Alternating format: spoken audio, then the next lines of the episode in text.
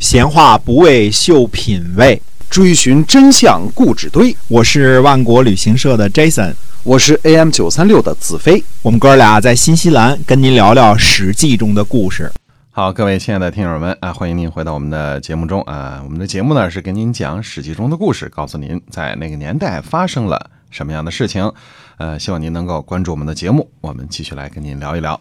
嗯，是的，我们说公元前五百九十二年呢，晋国召集诸侯会盟，派去齐国的使者呢是细客。细客呢在邲之战的时候呢已经位列六卿了，呃，他是晋国的高级官员啊，这是呃细缺的儿子。但是细客呢略有残疾，这个脚啊稍微有点跛。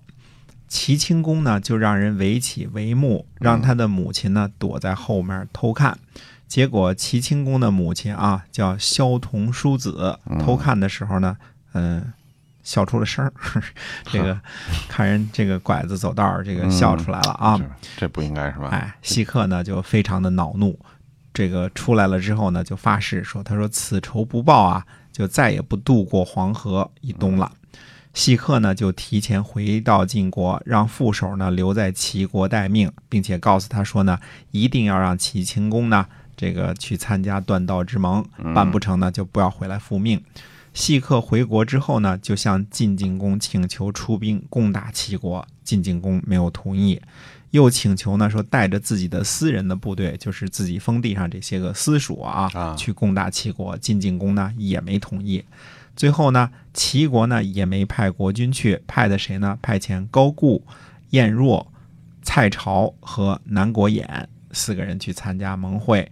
齐国大臣呢到达连雨的时候呢，就是连雨，就是今天河南濮阳东南。这个时候呢，呃，高固呢就逃回来了，感觉气氛有点不对啊。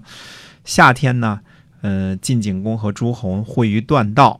为了讨伐这个背叛晋国的这些国家啊，当时宋国已经和楚国讲和了，陈国、蔡国、郑国已经归附楚国了，所以诸侯呢要商议如何对付这些国家。最后呢，诸侯在段道这个地方开会，在卷楚盟誓。段道呢属于晋国，位置呢在今天的河南沁沁阳。呃，卷楚的位置呢？不知道，应该在这个附近不远，因为开完会之后就盟誓了嘛。嗯，齐国的高固呢，已经逃回到了齐国了。晋国人呢，就在野王抓捕了，呃，抓捕了这个晏若，在原这个地方抓捕了蔡朝，在温抓捕了南国衍，把剩下仨人都给抓了。嗯。苗奔黄呢是楚国斗椒的儿子，就是那个伯坟啊，是他的儿子。在楚庄王灭了若敖氏之后呢，逃到了晋国，被封在苗。苗呢，嗯，今天是属于河南济源的西南，嗯，这个地方。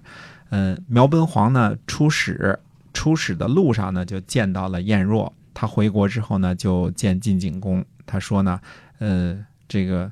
他说：“晏若有什么罪过啊？以前诸侯侍奉先君，呃，都怕来不及呢。现在呢，群臣呢，就说晋国的群臣啊，说话不算数，所以诸侯呢都有了背叛之心。齐国的国君呢，还怕不会被礼遇，所以不来会盟，派了四位大臣前来。”而齐国的大臣们呢，对国君说：“国君说呢，说国君不出啊，肯定会抓捕我们的这些个使者。所以高固呢，到达连雨的时候就逃回去了。其他三个人说呢，如果因为我们不来而断绝了国君间的友好，宁可回来的时候被处死。所以呢，这三个人是犯难前来啊，我们应该善待他们，让齐国的来使呢。”感怀恩德，现在呢把他们抓了起来。那些拒绝来齐、拒绝这个来的这个齐国人，反倒有话说了。他说：“我们说的话应验了吧？对吧？去了就给抓住了。哎，我们这样做事呢是错误的。来的被祸被祸害，没来的呢有话说。诸侯恐惧，以后怎么办呢？于是呢，晋国人呢就放松了警惕，就故意呢就把燕若给放走了。晋国的军队呢在。秋天八月份呢，回到了晋国。公元前五百九十一年的春天，晋景公和魏国的太子臧率领军队呢，讨伐齐国。到达了山东的这个阳谷啊。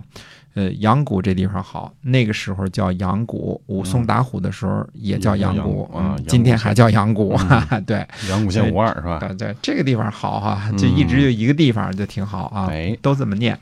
齐清公呢，在阳谷附近呢，这个曾和呃晋景公会盟，把公子强交给晋国做人质，晋国呢退兵，嗯。趁着两国结盟，可能是放松了警戒啊，蔡朝和南国衍呢也就逃回了齐国，这个嗯、呃趁机赶紧溜了。哎，夏天，鲁宣公派人去楚国呢，请求派兵，准备用来讨伐齐国。但是这时候呢，正好赶上楚庄王去世，楚国人呢治丧，所以不能够出兵。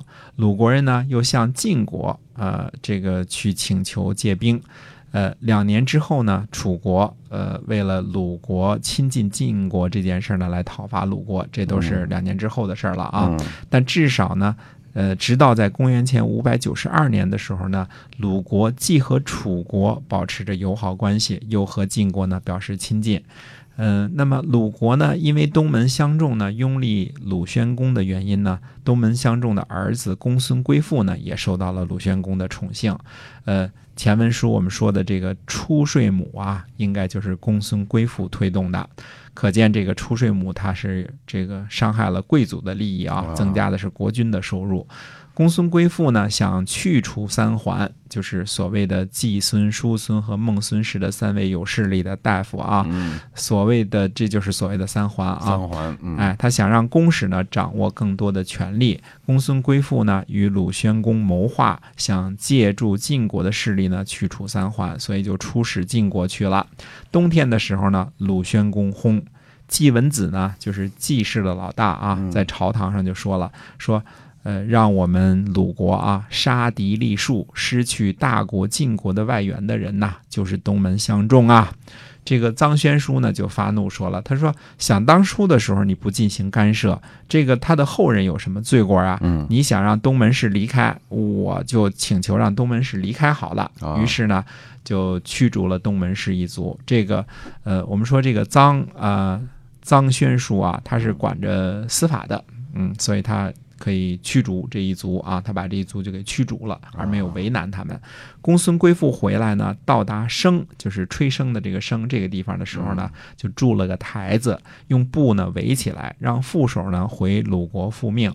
复命结束之后呢，公孙归父左袒，以麻束发，啊、在自己的位子上就哭，就是哭是礼节啊。嗯而且呢，三顿足之后呢，离开了。所谓的三顿足，我们说这个，呃，怎么说呢？这是呃古代的这个礼数啊，在哭的时候啊，哭的时候，这个男子要顿足。就三顿足啊哦，足女子要捶胸，哦捶胸顿足就是表示这个哀痛的意思啊。啊，这么来的，哎，对，那么哎，那么公孙归父呢，在这个呃尽了他的礼之后呢，就逃跑了，就因为家族也被驱逐了嘛，对吧？嗯？嗯，那么呃，可是史书上呢，就是这个鲁国的史书呢，记载这个公孙归父呢，还是记载觉得他很有理，因为把这个差事儿也交办完了嘛，嗯对吧？对那么呃，就历史上记载呢，说这个他去这个晋国出使，嗯，回来了。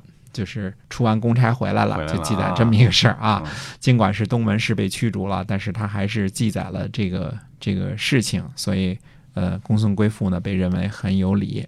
那么呃，我们这儿今天这个鲁国的故事先讲到这儿，我们下回再跟大家接着讲其他的往后续的发展。好的，那么今天呢，史记中的故事就先跟您聊到这儿，希望您能够喜欢我们，下期节目再会。好的，再会。